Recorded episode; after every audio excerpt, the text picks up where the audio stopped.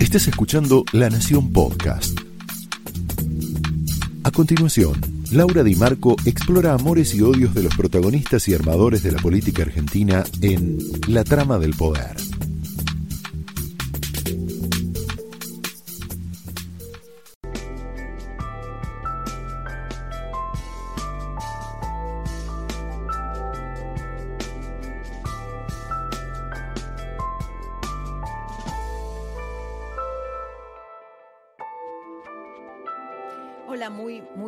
Noches. Muy bienvenidos a la trama de esta noche. Una noche muy especial, un día muy especial, atravesado de imágenes muy intensas eh, a raíz de- del velatorio de, Diego Maradona. Un, día que vamos a recordar aquí y en el mundo. El velatorio de Diego Maradona esta tarde quiso ser un festejo popular y se transformó en un caos con enfrentamientos entre barras, policías, varios detenidos, imágenes que las estás viendo ahí, ¿no? Imágenes horrorosas, nos detenemos un poquito acá, de manipulación de su cuerpo que sucedieron en la funeraria. No, por supuesto que no las vamos a pasar, pero están circulando por las redes. Ahí estás viendo, mira, ahí estás viendo Ahí están dentro, en el patio de las palmeras. La gente ingresó, está festejando como, como si fuera un mundial de fútbol, ¿no? Obviamente ahí eh, está ausente el distanciamiento social. Nos detenemos un poquito ahí. Bueno, es un, es un festejo, ¿no? Cero distanciamiento social, la gente adentro, los hinchas trepaban por las rejas de la Casa Rosada y entraban de manera descontrolada, descontrolada y la- y cedía, por supuesto, la seguridad, ¿no? Lo que pretendía ser un festejo popular se convirtió en una anarquía que se originó en la decisión del kirchnerismo de apropiarse del cuerpo de Maradona. Sí, así como lo estás escuchando, de apropiarse del cuerpo de Maradona y de su funeral y de velarlo bajo los códigos de la liturgia peronista. Obviamente eh, el gobierno nunca se va a hacer cargo de esto, así que eh, el ministro del Interior, Guado de Pedro, vamos a ver un tuit que debe estar por ahí, primero le echó la culpa a la reta. Esto es un clásico, ¿verdad? ¿Lo tenemos? Le exigimos a Horacio Larreta y Diego Santilli que frenen ya esta locura que lleva adelante la policía de la ciudad. Este homenaje popular no puede terminar en represión y corridas a quienes vienen a despedir a Maradona. Esto es un clásico del kirchnerismo, echarle la culpa a otros. Eh, ¿Qué pasó? Santilli le respondió, dijo algo así como que Guado de Pedro había politizado uno de los días más tristes de la Argentina. Le respondió Patricia Bullrich también, en otro tuit que lo vemos ahí, eh, otro clásico también, demagogia y barras bravas son dos caras de la misma moneda.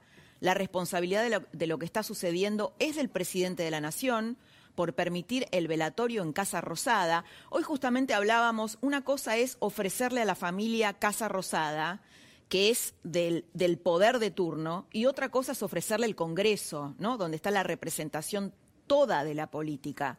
¿no? Ofrecerle a la Casa Rosada es apropiarse de ese funeral. Y dice Bullrich, quisieron apropiarse de un símbolo y solo generaron violencia y destrucción. Bueno, después hubo un comunicado, otro comunicado más, donde le echó la culpa, el gobierno le echa la culpa a la familia, lo mostramos. Ahí está el comunicado.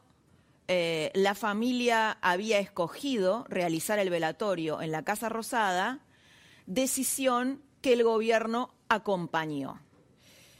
Bien, eh, la verdad es que la seguridad del velatorio, hay mucho para contar sobre esto la decisión, vamos a contarlo más adelante.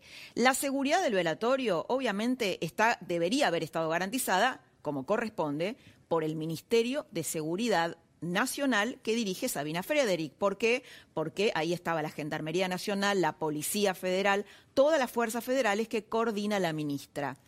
Entre los periodistas que cubrían el velatorio esta tarde circulaba que Claudia Villafañe se había puesto firme en acortar la ceremonia, advertida del uso político que se le estaba dando o que le estaba dando el kirchnerismo al velatorio y a la muerte de Maradona.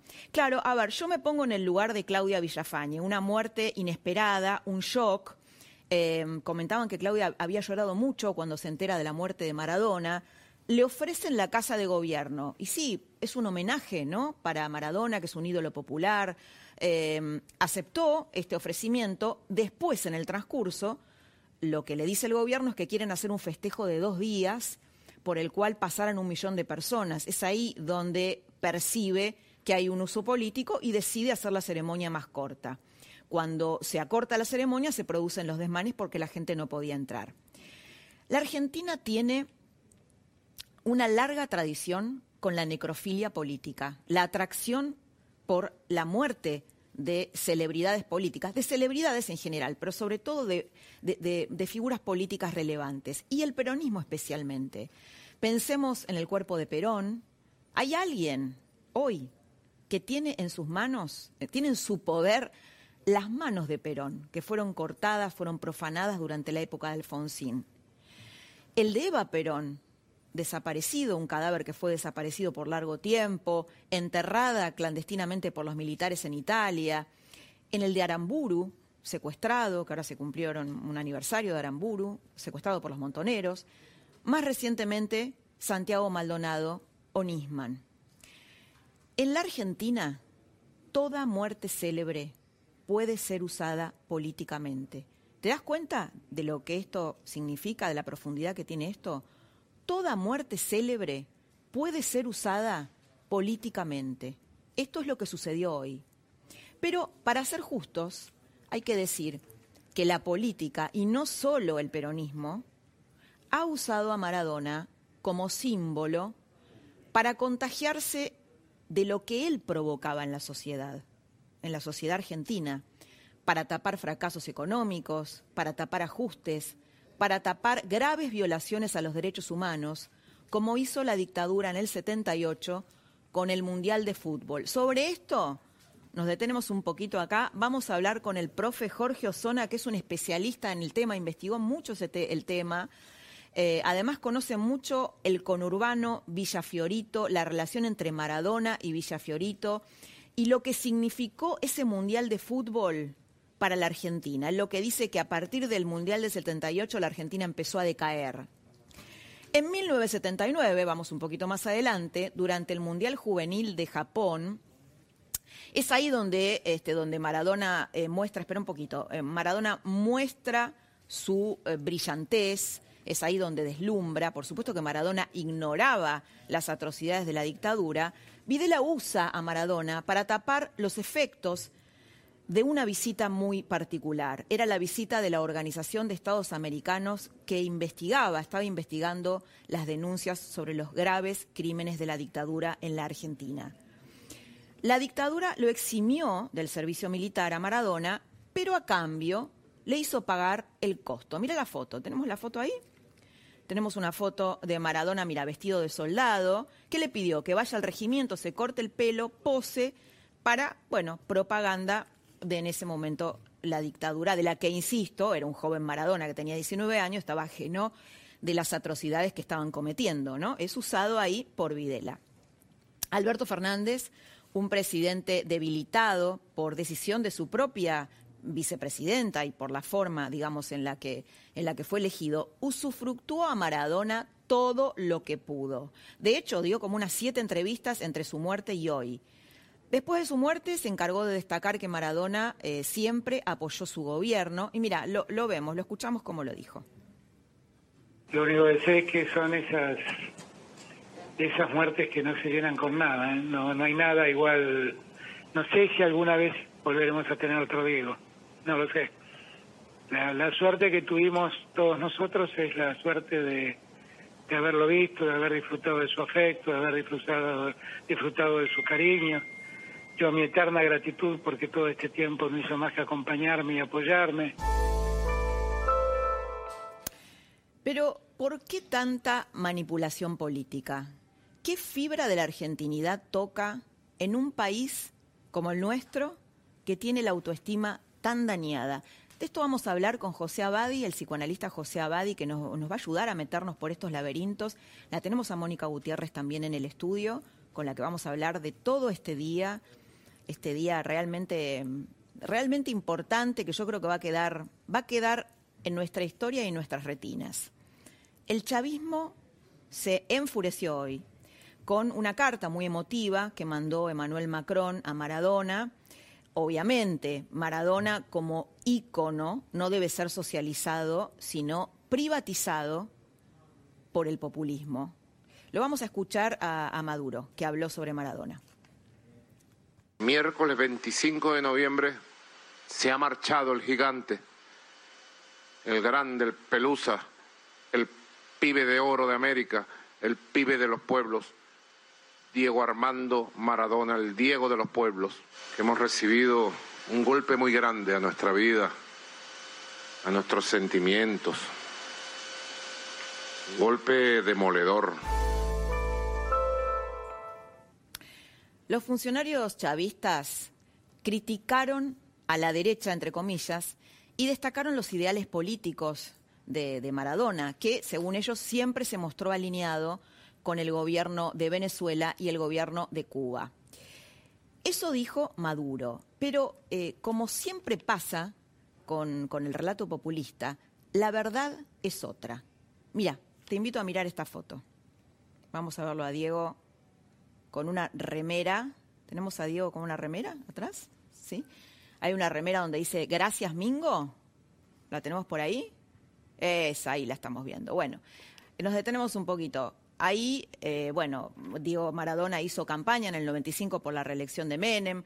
Esa foto que lo estás viendo es una remera que dice gracias Mingo, lo estaba apoyando a caballo. Tenía frases, o sea, se involucró, fue un menemista, eh, tuvo dos etapas con el menemismo, ¿no? De odio y de amor, pero tuvo una etapa de mucho romance donde decía que a Menem lo banco a muerte. Por supuesto, apoyó activamente su reelección en 1995. Y otra imagen, realmente otra imagen de la Argentina bizarra, vamos un poquito más adelante, el menemismo convirtió a Maradona en la imagen del operativo Sol sin drogas, con el fin de mantener a los jóvenes alejados de ellas. La realidad es que Maradona apoyó, entre comillas, el neoliberalismo de Menem con la misma pasión que más tarde apoyaría el populismo de Chávez, de Néstor, de Cristina y del propio Fidel Castro. De hecho, eh, por una sincronicidad de la historia, murió Diego Maradona el mismo día que Fidel Castro. El, apogeo, podría decirse, de, de, de su romance con el kirchnerismo fue cuando asumió como director técnico de la selección nacional ahí lo estamos viendo con Menem, en 2010, y jugó a fondo, verdaderamente a fondo, cuando acompañó a Cristina, y lo vemos con Cristina Kirchner, en el lanzamiento de Fútbol para Todos, que el kirchnerismo usó como un elemento de arma política, por supuesto. En aquel acto, eh, ¿te acordás? Fue aquel acto, ¿no? Donde Cristina comparó a las emisiones deportivas con la represión ilegal. Cristina ahí dijo, nos secuestraron los goles, como antes lo hacían con las personas. Bueno, ahí apoyándola estaba Diego Maradona. El COVID deja cada vez más expuestos a los señores feudales.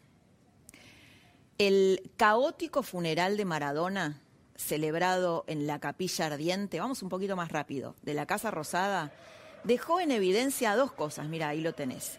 La hipocresía de un gobierno que hizo la cuarentena más larga del mundo y se la pasó persiguiendo todo aglomeramiento de gente, sobre todo si se trataba de manifestaciones opositoras, bajo la acusación de asesinos. ¿Te acordás en la etapa más gurca? Que, que muchos este, funcionarios del gobierno, el propio Alberto Fernández, eh, catalogaba casi de asesino a todo aquel que rompiera el, aislamiento, el confinamiento.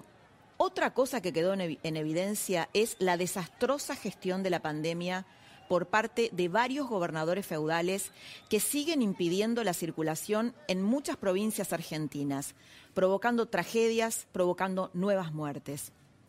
Este contrapunto, mira, quiero que lo veas, este contrapunto entre las manifestaciones y el caso de Abigail, mira esto, ¿no? El papá de Abigail, que no podía cruzar de Tucumán a, a Santiago del Estero, bueno, quedó, como un contrapunto con el masivo funeral de miles y miles de personas que podían circular sin distanciamiento en Casa Rosada esta tarde. El funeral masivo en la Casa Rosada también puso en blanco sobre negro la injusticia y la indignación de muchísimos argentinos que perdieron a sus seres queridos durante la pandemia y no pudieron despedirse de ellos por el estricto protocolo sanitario impuesto por el mismo gobierno que hoy parece haber decretado la suspensión del COVID. Otra vez la Argentina bizarra. El gobierno del señor feudal Gildo Insfran autorizó a entrar a un paciente oncológico que había fallecido cinco meses antes, esperando que Formosa le otorgara el permiso. Finalmente no pudo verlo, falleció antes. Después de la fatalidad, ¿te acordás de aquel chico varado que quiso cruzar el río para volver a su casa y falleció ahogado? Se produjo otra tragedia evitable. A una mujer embarazada que entró en trabajo de parto le negaron una ambulancia tuvo que trasladarse en moto hacia el hospital y cuando llegó al hospital los médicos le confirmaron que su bebé había fallecido. Y mientras tanto, en, una imagen, ¿cómo decirte?, de, obscena, el sobrino de Gildo Insfran armó una pool party con más de 10 invitados, sin aislamiento ni barbijo, en medio de la tragedia de esta provincia. La cuarentena más larga en el peor lugar. La Argentina es el segundo peor lugar del mundo para vivir durante la pandemia en un ranking de 53 países. Fueron estudiados con distintas variables, la variable de cómo respondía el sistema sanitario, de la apertura de la economía. Esto se desprende, estas malas notas se desprenden de un pormenorizado análisis macroeconómico y sanitario que hizo la agencia internacional Bloomberg.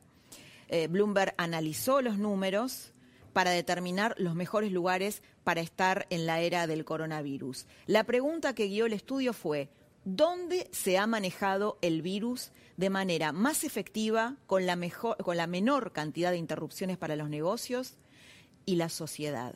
Este es, esto es lo que señala el informe a través de todo el estudio. Bueno, finalmente, en el ranking de resiliencia de COVID, quedamos en el puesto número 52. La trama de esta noche empieza con esta tertulia de lujo. ¿Cómo les va? Muy bien. Noches. Laura, ¿cómo, estás? ¿Cómo están? Gracias por invitarnos. Por favor, es un placer. Mónica Gutiérrez, muy bienvenida. ¿Cómo estás? Gracias, muy bien. muy bien, estaba siguiendo con mucha atención lo que decías y me preguntaba, primero me preguntaba, si hubo uso político o intención de uso político, salió muy mal. Si vos pones el debe y en un ratito, quiero, que me lo cuentes. Eso mm. quiero que me lo cuentes y que me lo analices. El profe Jorge Osona, ¿cómo le va? ¿Qué tal, Laura? ¿Cómo estás? Y nuestro, Mónica, sabés que él es nuestro hombre en Casa Rosada, Mr. Pink, que estuvo toda la tarde allí. Estuvimos ahí. Bien. Ah, bueno, tenemos esta tertulia con, con los Haroldos, los Haroldos vinos finos con Ángel, los Haroldos State, mucho más de lo que esperás. Mira.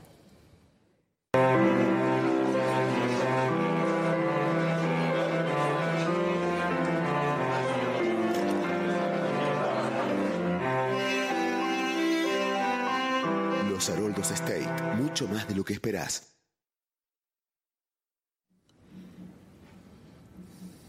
Volvemos aquí a la tertulia, Mónica. Bueno, me estabas contando que, si, había habido un, Yo estuve todo el día, obviamente, siguiendo minuto a minuto lo que pasaba. Eh, seguramente tendrá aquí nuestro compañero más detalles de trastienda. Y me preguntaba cómo sigue el presidente hacia adelante porque vos haces todo este análisis, yo coincido con vos, primero que los, los, funerales suelen ser muy redituables eh, para la política, a veces se vampiriza a los ídolos, a las personas que han sido muy queridas, no solo en los funerales, en otro tipo de circunstancias y son usados. Muchos se dejan usar, otros resisten, pero son usados igual. Ahora, si esto fue un uso de un funeral, salió muy mal fue lo peor que pudo haber. ¿Por qué crees? Porque digo... ¿Que salió mal? Claro, no, no, yo coincido con vos que salió mal, pero digo, eh, ¿cómo lo leerán? Ah, la Argentina está dividida, ¿no? ¿Cómo se leerá esto de uno y otro lado de la grieta? Vos me preguntás a mí, yo creo que eh, Maradona merecía un muy eh, emotivo y buen funeral. si, eh, si no hubiéramos estado en pandemia, yo te hubiera dicho la Casa Rosada es el lugar que le corresponde. ¿Por qué es el lugar que le corresponde? Porque es el argentino que en la historia, en nuestra historia, es el argentino más conocido a nivel planetario. Creo que no hay otro que haya sido tan conocido como, como Maradona, a lo largo y a lo ancho del planeta y porque le ha dado una inmensa cantidad de cosas a los argentinos, sobre todo alegrías, buenos momentos, eh, energía, una, una, una, transmisión amorosa que mucha gente eh, captó y hoy quería testimoniar. Ahora, ¿Era el momento para ofrecer la Casa Rosada? Primera pregunta. ¿Plena pandemia? Cuando se han firmado decretos donde se nos obligan todo lo que vos expusiste. Claro, distanciamiento social, el uso del barbijo. Acá estamos en el dispo, pero hay medio país que está en el eh, todavía en el etcétera, etcétera. Sí, con tantas críticas Era el momento, Estaba en condiciones la presidencia de la Nación, que es la que organizó esto, de garantizar el respeto del propio decreto del presidente. El presidente está consustanciado con lo que ha firmado y ha impuesto como conductas para todos los argentinos. Bueno, muchos hoy se sintieron burlados.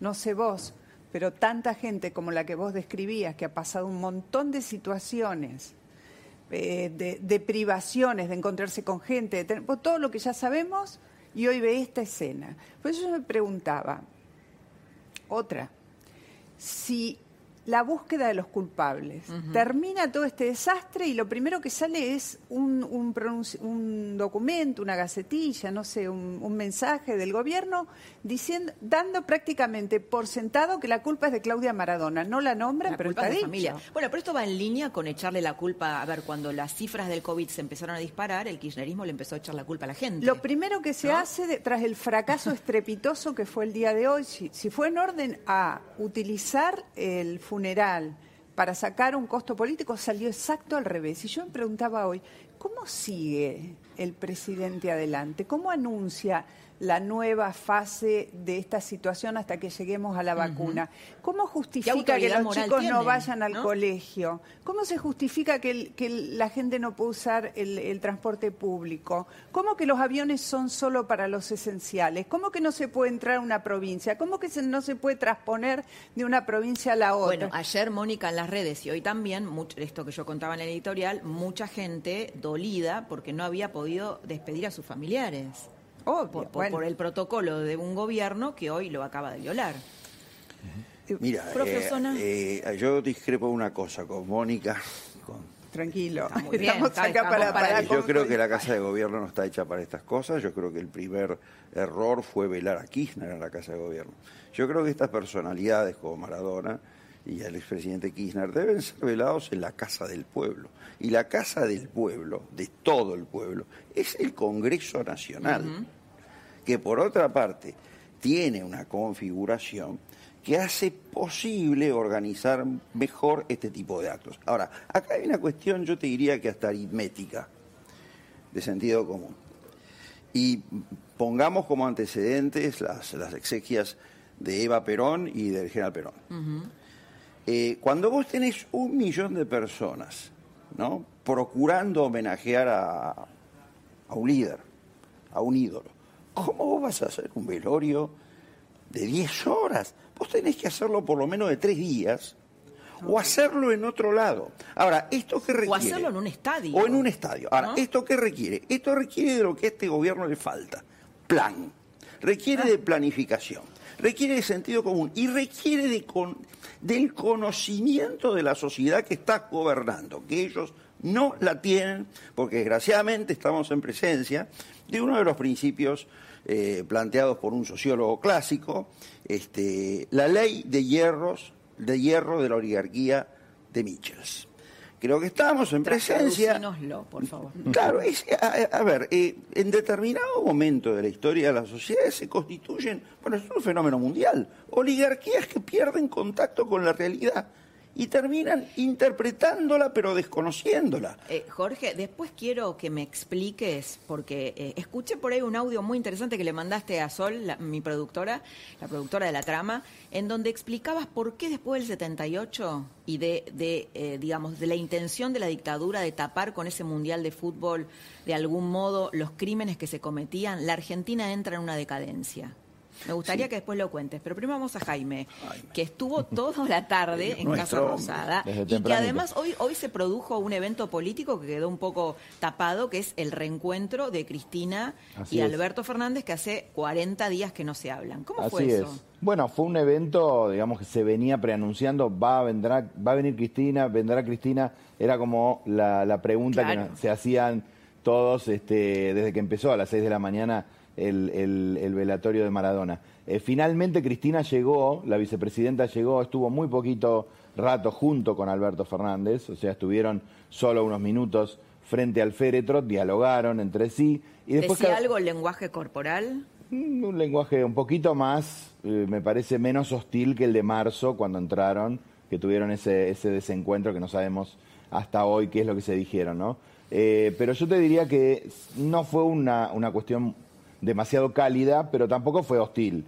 Eh, lo que sabían que la estaban mirando. Exacto, lo que sí eh, optaron por caminos diferentes. la vicepresidenta fue a, almorzar al despacho del ministro del Interior, Eduardo de Pedro, y el presidente subió a su despacho. Y ahí fue cuando ocurren, cuando ocurren los desbordes grandes, cuando se toma de alguna manera la eh, Casa Rosada. Se corta el ingreso de gente cuando ella entra para que ella esté a solas con el cajón. Y eso provoca, porque faltaba muy poquito para que se venza el plazo, que habían dicho que a las 16 horas se cortaba eh, la posibilidad de ver a Maradona, entonces eso genera un poco más de tensión en la gente que estaba esperando. Algunos hacían 6 horas, 5 o 6 horas esperando al sol, eh, amuchados, realmente amuchados, no había mucha distancia social ahí. No, claro, sí, era no había, había poca. Eh, nadie se esforzaba tampoco en mantenerla demasiado. Eh, entonces, bueno, coincide la presencia de la vicepresidenta y su encuentro breve con, con, el, eh, con el presidente y con obviamente con Claudia Dalma y Yanina, con el comienzo de los disturbios fuertes de, la jornada. Nunca adentro, adentro del, se, hubo distanciamiento tampoco entre los funcionarios. Poco. ¿Vos lo viste, Claudia? Sí, sí, sí, claro. Desde que llegó el presidente ya estaban todos muy amontonados. Usaban barbijo, usaban barbijo, pero digamos la distancia era difícil de mantener también porque había mucha gente. Ahora, eh, después pasó algo increíble, ¿no? Porque había un, digamos, si vos entrabas a la página del Gobierno Nacional, quedaba muy claro, como lo mostramos ahí en el editorial, que la seguridad quedaba garantizada por el Ministerio de Seguridad Nacional. Mm. Después esa página desapareció. Cuando empezaron los incidentes, desapareció. Sí, es. Cuando, digamos, Guado de Pedro le echa la culpa de una cosa inverosímil a, Santilli y a Larreta. Mm. eso ya había pasado, ya habían pasado los incidentes. ¿Qué es lo que pasó ahí? bueno, me da la impresión que me da la impresión que coincidiendo un poco con lo que dice Jorge, eh, hubo un gobierno intentando darse un baño de popularidad, eh, aprovechando de alguna manera, como muchos otros, esta cuestión del ídolo, ¿no? Eh, ahora, cuando la cosa sale mal, buscamos de alguna manera repartir culpas. O sea, bueno, nosotros nos equivocamos, pero también el gobierno de la ciudad que también reprimió, entre comillas, eh, a los manifestantes que estaban a, varias cuadras, ¿no? O sea, de lo que pasó adentro no se puede hacer cargo el gobierno de la ciudad porque es casa militar la que se ocupa, digamos, la seguridad eh, de dentro del edificio. Eh, pero como se había acordado y de manera medio ambigua, unos decían, sí, soy responsable, es responsable de la ciudad, no, es responsable de la nación. No había quedado demasiado claro, era un operativo coordinado entre ambos. Claro, pero si vos vas a la página del, Gobierno Nacional, queda claro que la seguridad está a cargo de la presidencia. Ahora, fíjate eh, eh, que a mitad de la tarde, cuando ya todo se descontrola, entra en un desmadre, y donde yo supongo ahí ya se dan cuenta que esto fue una catástrofe, lejos de ser algo que dejara un rédito político, es un papelonazo en ese un momento que vio todo el mundo. Obvio, a escala global. Entonces, en ese momento primero aparece, creo que el tuit este de Guado de Pedro, un tuit. ¿Hace falta un tuit entre el Ministerio del Interior y el jefe de gobierno de la ciudad o de la policía para contener esta situación? ¿O hay un comité de emergencia que dice, muchachos, ¿qué hacemos con esto? ¿Qué hace la federal? ¿Qué hace la, la, gendarmería? ¿Qué hace la policía de la ciudad? ¿Qué hacemos con esto? ¿Cómo lanzar un tuit? ¿Qué significa eso? ¿Qué significa más que estar buscando responsabilidades o, socializar responsabilidades o repartirlas? o encontrar un culpable. Y el documento, el, el paper es esa gacetilla que sale gobierno, no sé qué tipo de documento es, ¿cómo lo podemos llamar? Es como un, no sé. algunas veces se hace a través de las redes sociales, directamente un tuit. Donde se explica, se explica que la culpa es de la familia por no permitir ah, que continúe. Una vez que vos decidiste hacerlo en gobierno, mm. o ya acordaste con la familia un plan mm que te permita a vos llevar esto con distanciamiento, con todos los tiempos que corresponden, evitando esta catástrofe, o no lo haces. Los quiero invitar a ver, porque entre todo esto que estamos hablando del uso político y la apropiación, hubo, hay un escritor que es Sacheri, que escribió sobre Maradona, lo han buscado todos los medios para que hable, y él se negó a hablar por esto, miren esto. Mm. Eduardo Sacheri escribió un texto hace algunos años sobre Maradona, muy conmovedor, que se, que se circuló mucho en estos días. Y dice, les agradezco mucho a los medios que me están invitando a conversar sobre Diego Maradona, pero creo que no tengo nada para aportar, más que mi respeto y mi agradecimiento. Siempre consideré correcto dejarlo en paz con su vida. Hoy quiero dejarlo en paz con su muerte. Mm. Qué contrastante, ¿no? Sí. Llamó la atención la ausencia de, referentes de la oposición en el homenaje, ¿no? Me da la impresión que no sé si realmente fueron invitados y no fueron, o si realmente pensaron, bueno, yo no voy a ir a una escenografía netamente kirchnerista y no me voy a prestar.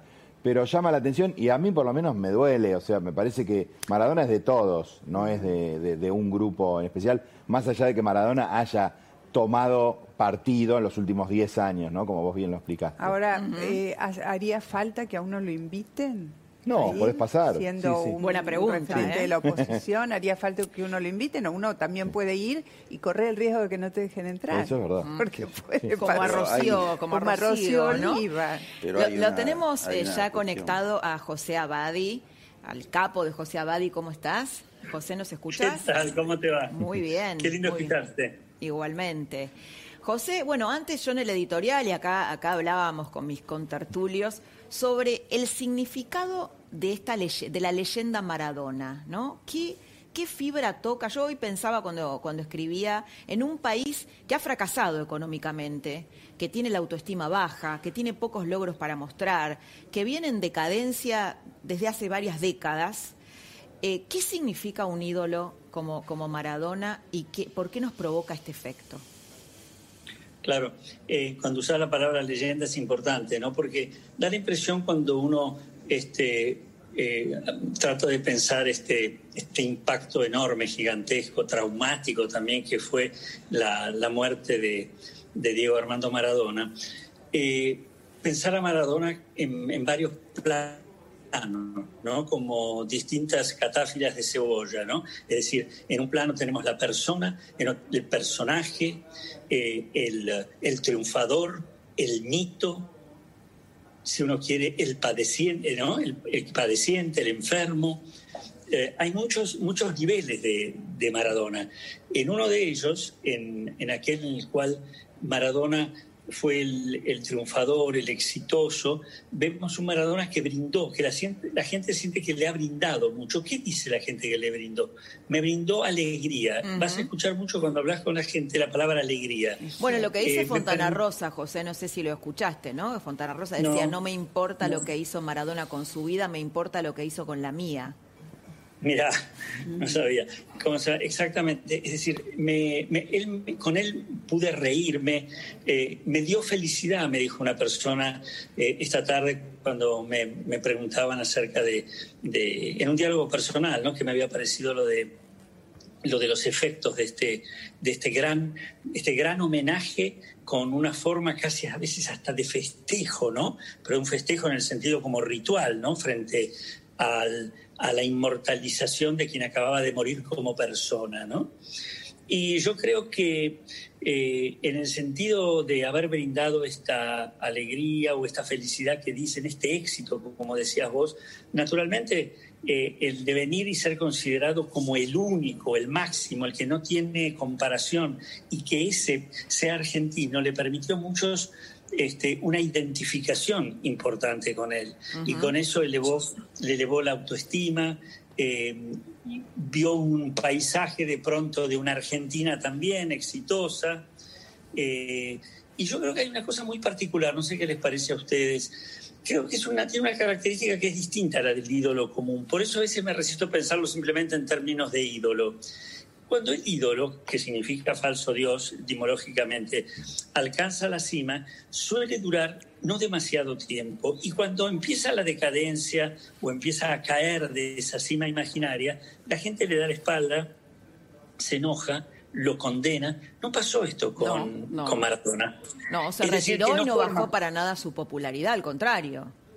Exactamente, y no solamente eso, sino que tuvo todo el tipo de sufrimientos, enfermedades, conductas que fueron condenadas desde muchos lugares, y sin embargo eh, hubo un colectivo, digamos, ¿no?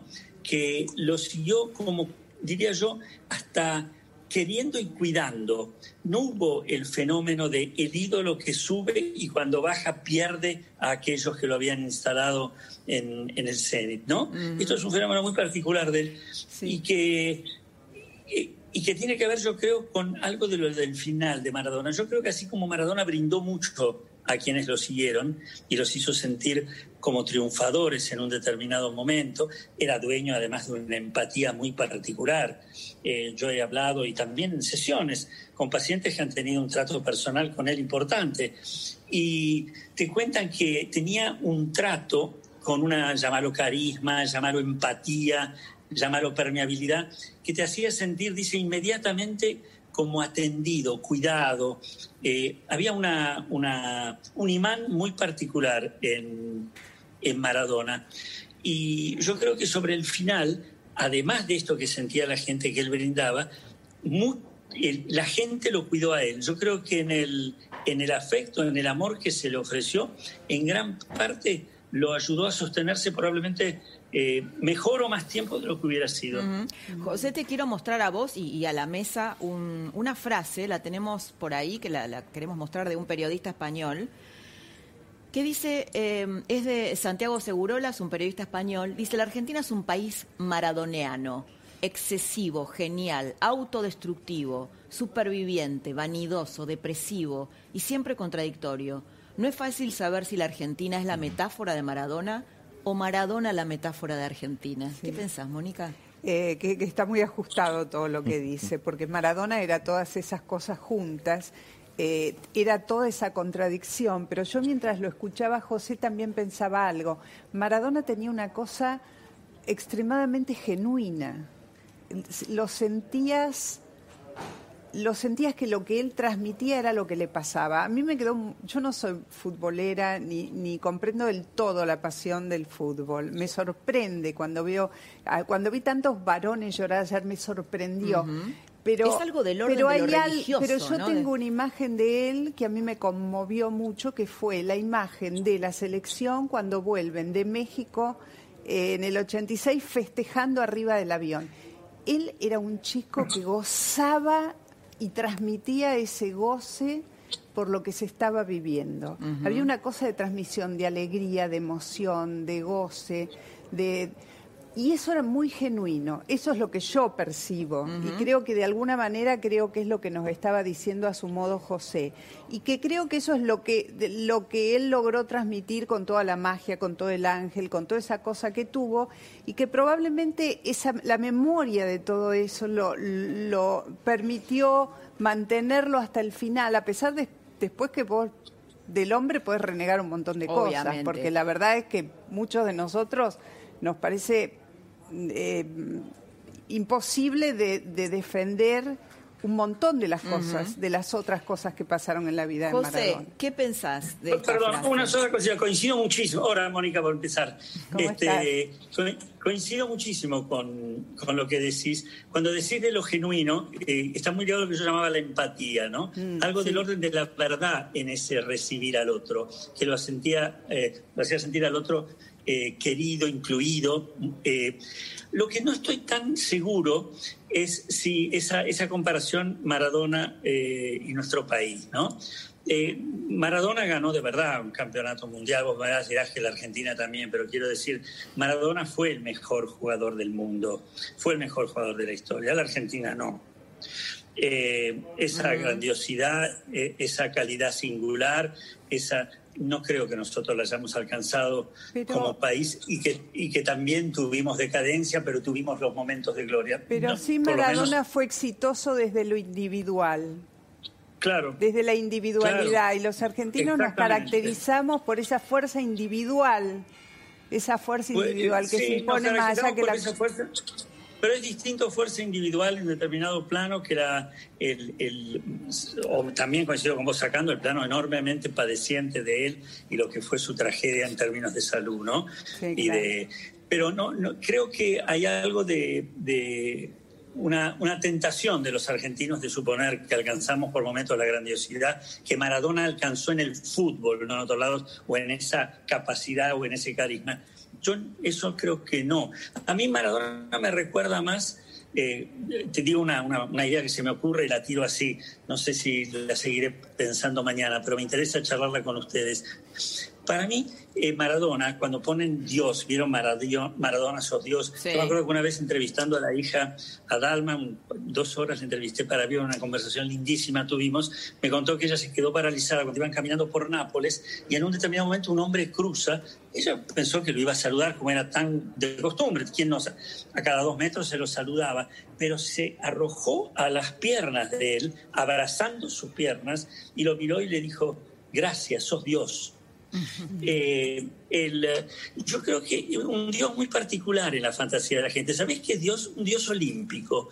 ¿Qué quiero decir como un Dios olímpico? Un barrilete Con las eh, más que cómico, quiero decir con las características este, entre comillas, humanas de los dioses del Olimpo, que tenían la característica de la inmortalidad, inmortalidad que a lo mejor estos homenajes de ahora eh, aspiran a otorgarle a Maradona. Pero ¿qué tenían en el sentido del olímpico? El dios olímpico no era normativo, homogéneo, coherente, eh, bueno o malo, sino que era desde lo positivo y todo lo que tenía de maravilloso para brindar como transgresor, desde lo que aportaba como lo que expropiaba, desde el amor hasta el odio, desde lo singular lo intenso. E José, perdón, te, tengo que cortar porque la tengo a Patricia Bullrich eh, acá conectada. Viste que tenemos poco tiempo, nos limita mucho el tiempo. Por favor. Pero bueno, me encantan tus ideas como siempre y el intercambio que tuviste. Muchas gracias por ayudarnos a pensar la figura de Maradona. Hasta luego a todos. Patricia, ¿nos escuchás? Patricia Bullrich, ex ministra de Seguridad. ¿Qué tal? ¿Cómo estás? ¿Cómo, estás, Patricia? Acá te, acá te saludamos con Mónica Gutiérrez, Jaime Rosenberg, el profe Hola, Mónica. ¿Qué tal? ¿Cómo estás? Bueno, ¿cómo, ¿cómo viviste? ¿Qué, eh, qué pasó esta tarde en, en, Casa Rosada y cómo viviste, bueno, este, este, esta transferencia de la pelota, por decirlo de algún modo, del gobierno por el tema de la seguridad a la ciudad de Buenos Aires, ¿no? Que le echó la culpa primero a la ciudad de Buenos Aires, después a la familia por los desmanes, por el desastre que hubo ahí. ¿Cómo lo viviste y qué pensás? Bueno, a ver, viví todo eh, con una tristeza porque era, era un día importante para, para la Argentina despedir a alguien como Maradona, que, tanto representa a la Argentina, ¿no? Es decir, no, quiero dejar de hablar de él porque me parece que es el centro y hoy pasó del centro a la periferia por esta situación de la violencia, ¿no? Y me parece que es importante volver a ponerlo en, el centro de, del dolor argentino y del mundo.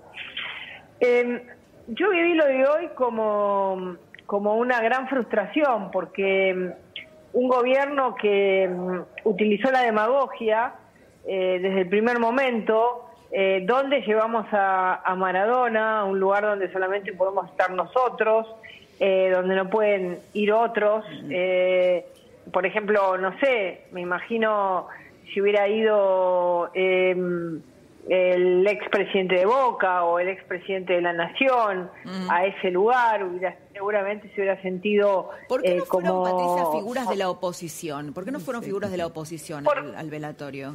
Por, por, porque el velatorio no está armado eh, como un espacio para que todos los argentinos eh, lo puedan ir a despedir, sino que está armado como un espacio aprovechamiento demagógico del gobierno. El gobierno lo arma, el gobierno pone la escena, el gobierno dice pongo tal tal eh, pañuelo y no pongo otro, puede venir tal persona y no otra.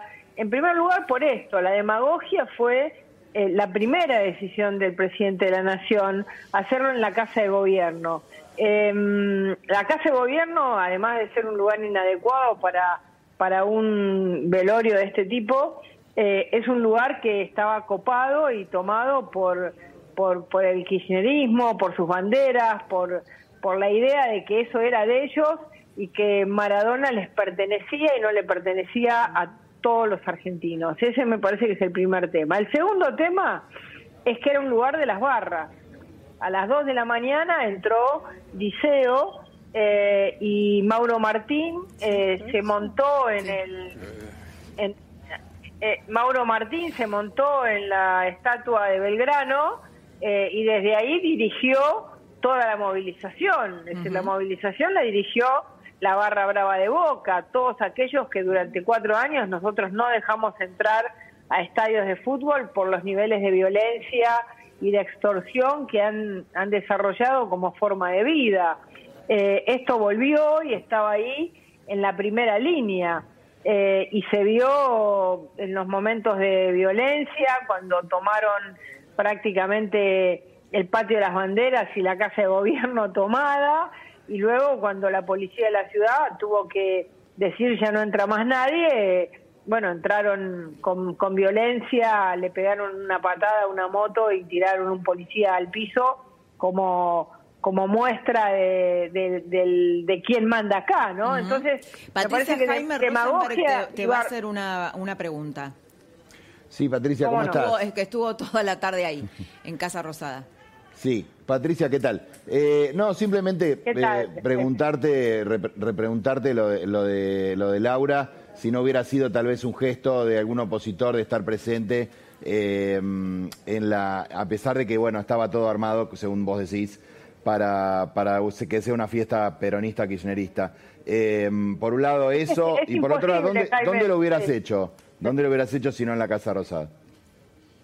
Es imposible, en primer lugar, es imposible entrar ahí porque, digamos, cualquiera puede sufrir una situación de total y absoluta violencia. No estaba hecho para que vayan todos, no estaba hecho para todos.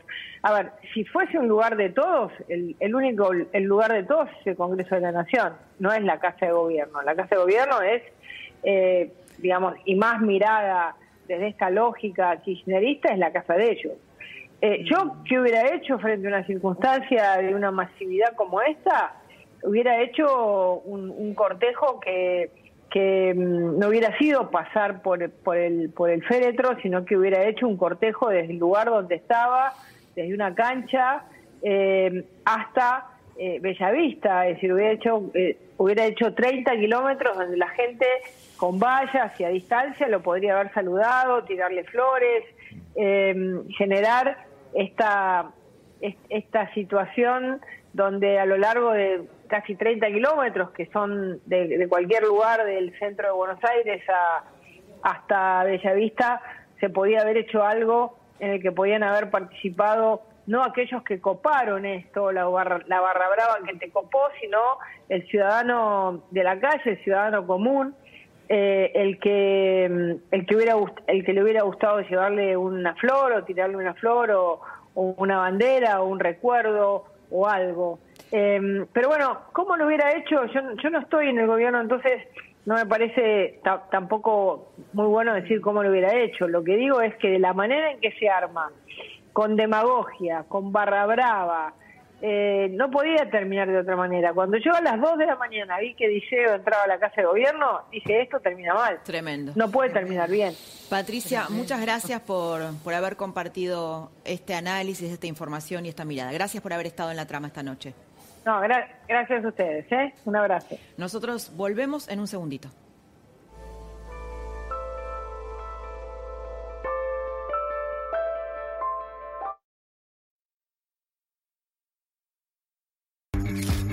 Hoy con una foto contamos todo lo que está pasando al toque. Con una foto al toque, también puedes abrir tu cuenta en Banco Patagonia, 100% online y 100% bonificada desde tu celu. Sacala al toque. Los primeros 50.000 kilómetros de servicios de mantenimiento están bonificados. Eso es estar espalda con espalda. Nueva Chevrolet S10, hecha para la vida real donde la vida real te encuentre.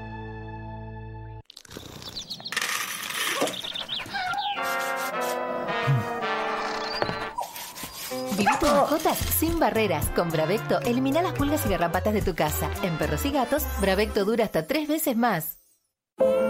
Todos venimos al mundo con un nombre, pero algunos logran que ese nombre diga algo más. La vida reconoce todo lo que hiciste cuando te da uno de los títulos más importantes, Don David, fruto de un legado. Llega el Comfort Sale a Divaldito. Aprovecha hasta un 40% off y 18 cuotas sin interés en la nueva generación de camas articuladas multiposición a precios verdaderamente increíbles. Nunca existió un sale que te dé tanto confort. Compra online en divaldito.com. La familia de Frank, el pueblo de Milcaut, quiere decirle algo a la tuya. Nos da mucho gusto trabajar para estar cada día en tu mesa. Porque estamos agradecidos de poder hacer lo que hacemos. Y que se mantengan las buenas costumbres. Disfrutando las cosas simples y auténticas. Esa es la mejor receta. Como nos enseñaron nuestros abuelos. Acá en Frank nos criaron así. De la familia de Milcaut a la tuya. De Frank a toda la Argentina. Milcaut. Mucho gusto. Nuevos yogures Milkout 0% lactosa para una fácil digestión.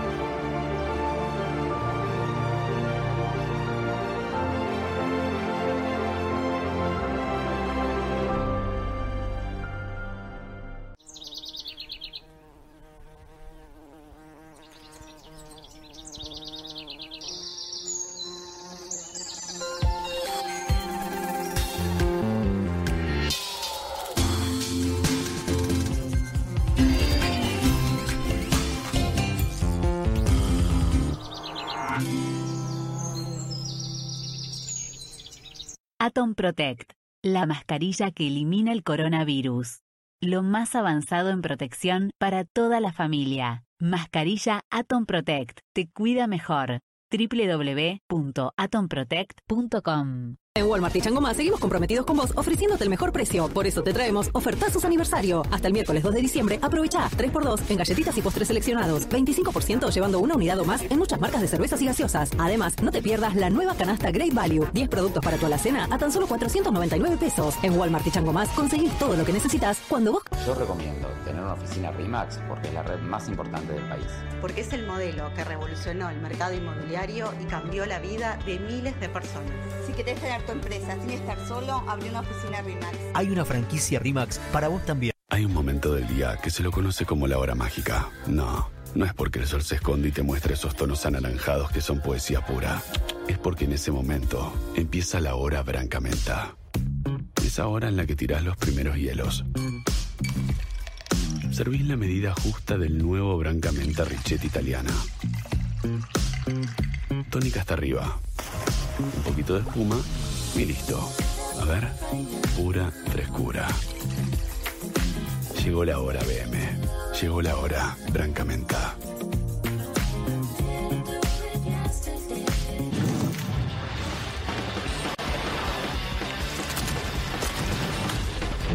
Albalatex Ultra Lavable. Más fácil de remover las manchas y mucho más resistente a la limpieza frecuente.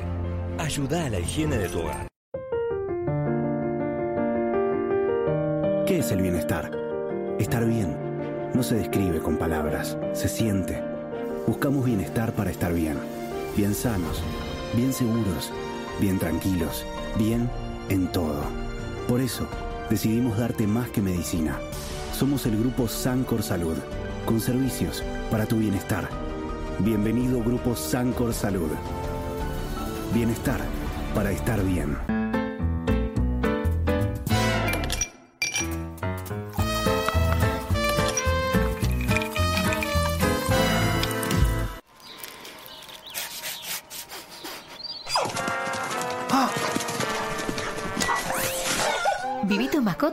Sin barreras. Con Bravecto elimina las pulgas y garrapatas de tu casa. En perros y gatos, Bravecto dura hasta tres veces más. Es un verano diferente. Los planes han cambiado. Los viajes son distintos. Las aventuras son de otra manera. Sí, es un verano diferente, pero mis ganas de sol son las mismas. Y nuestras ganas de protegerte también. Eastin, love your skin. Tres deseos. No. Pero fuerte.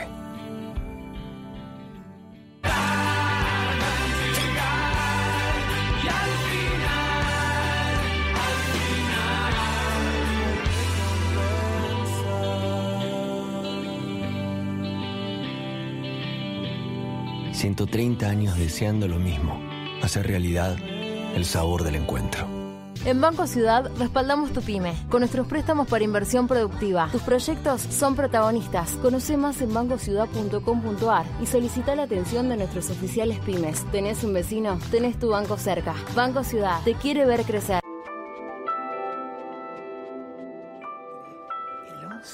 Volvemos segunditos al piso que estamos apasionados acá. El profe Osona cortito nos va a explicar por qué a Maradona eh, lo velaron en Casa Rosada y no en el Congreso. Cortito.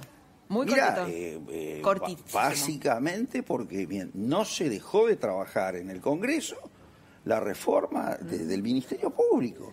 Cristina Ayer siguió trabajando hoy. ahí. Lógico, entonces. Bien. Vamos y volvemos.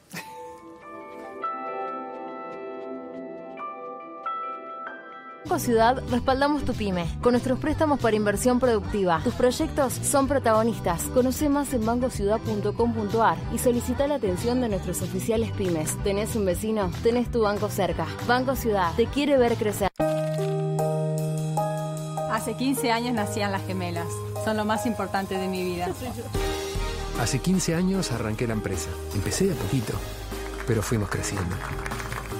2005, qué buenas vacaciones. La carreta, campeones 2005.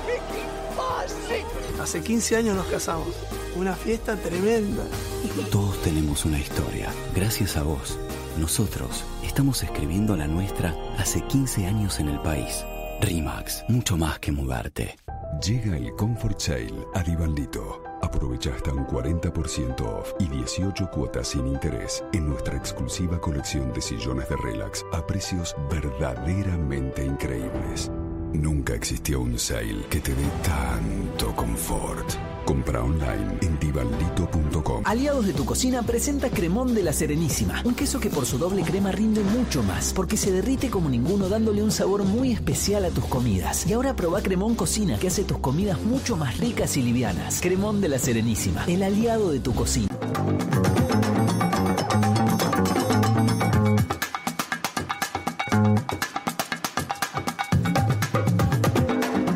Empezó el Black Friday en Frávega y Frávega.com. Aprovecha hasta 30% de descuento hasta 18 cuotas sin interés y envío gratis en Capital y GBN seleccionados. Smartphone Samsung Galaxy A11 con triple cámara y 64 GB de memoria en 21.999 pesos. Frávega, cerca tuyo, siempre.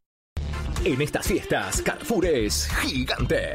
Hasta el lunes, 80% de descuento en la segunda unidad en marcas de aguas, shampoo y acondicionadores. 50% de descuento en la segunda unidad en marcas de postres lácteos, gaseosas y cervezas. Además, bondiola de cerdo a 359 pesos el kilo. Y mucho más en carrefour.com.ar.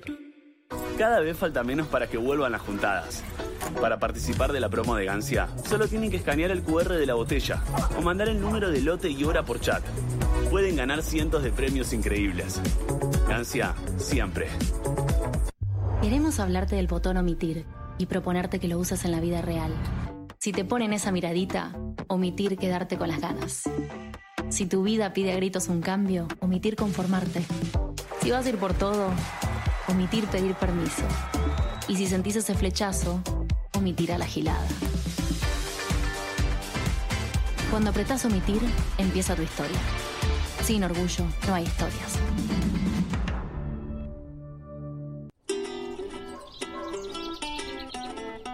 Tito le pregunta a Caro si eso que está tomando es la nueva Andes Origen Miel.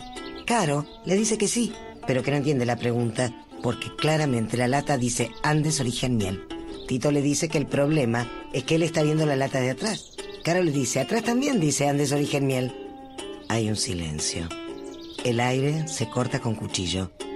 Caro dice, qué ping-pong dialéctico fascinante estamos teniendo, ¿verdad? Los dos se miran. El gato se va, brinda. Hoy no podemos darnos la mano, es cierto, pero también tenemos la certeza de que siempre vamos a trabajar codo a codo, cada uno hombro con hombro, con el pecho bien inflado, porque sabemos que siempre fuimos y seremos esenciales. Y vamos a salir con la fuerza de todos nosotros que nunca, pero nunca dejamos de avanzar. Nueva Chevrolet S10, hecha para la vida real donde la vida real te encuentre.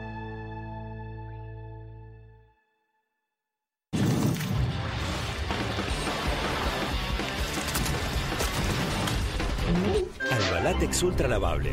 Más fácil de remover las manchas y mucho más resistente a la limpieza frecuente. Ayuda a la higiene de tu hogar. La familia de Frank, el pueblo de Milkout, quiere decirle algo a la tuya. Nos da mucho gusto trabajar para estar cada día en tu mesa. Porque estamos agradecidos de poder hacer lo que hacemos. Y poder salir adelante, tirando todos para el mismo lado. Acá los franquinos no aflojamos nunca. Nos da mucho gusto ser una sola familia. Adentro y afuera de Milkout. Nos da mucho gusto hacerlo con vos. De la familia de Milkout a la tuya. De Frank a toda la Argentina. Milkout. Mucho gusto. Nuevos yogures Milkout 0% lactosa. Para una fácil digestión.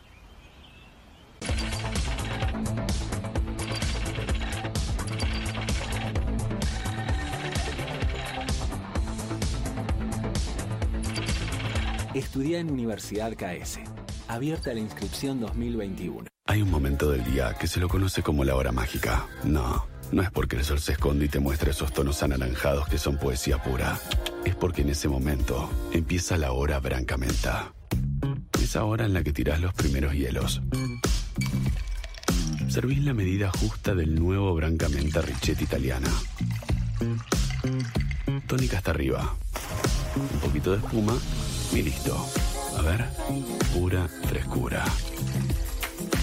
Llegó la hora, BM. Llegó la hora, Brancamenta.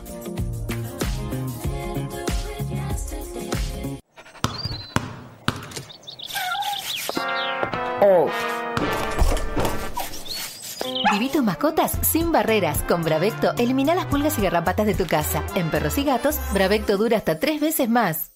Aliados de tu cocina presenta Cremón de la Serenísima, un queso que por su doble crema rinde mucho más, porque se derrite como ninguno dándole un sabor muy especial a tus comidas. Y ahora probá Cremón Cocina, que hace tus comidas mucho más ricas y livianas. Cremón de la Serenísima, el aliado de tu cocina. En Walmart y Changomá seguimos comprometidos con vos, ofreciéndote el mejor precio. Por eso te traemos ofertazos aniversario. Hasta el miércoles 2 de diciembre, aprovecha 3x2 en galletitas y postres seleccionados. 25% llevando una unidad o más en muchas marcas de cervezas y gaseosas. Además, no te pierdas la nueva canasta Great Value. 10 productos para tu alacena a tan solo 499 pesos. En Walmart y Chango Más conseguís todo lo que necesitas cuando vos querés.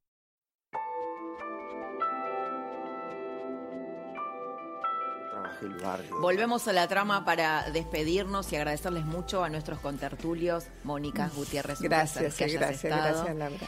Jaime Gracias, Rosenberg, profe. Osona. Le dejamos el aire a Carola Gil con lo que el día se llevó. Nosotros nos reencontramos el próximo jueves aquí en la trama con toda la intensidad de la Argentina a las 10 de la noche por La Nación Más. Que tengas una muy linda semana. Chao.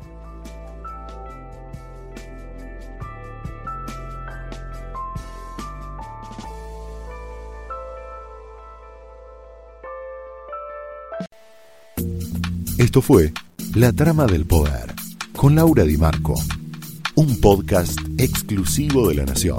Escucha todos los programas de La Nación Podcast en www.lanacion.com.ar. Suscríbete para no perderte ningún episodio. Estamos en Spotify, Apple Podcast, Google Podcast y en tu reproductor de podcast favorito. Seguí escuchando La Nación Podcast.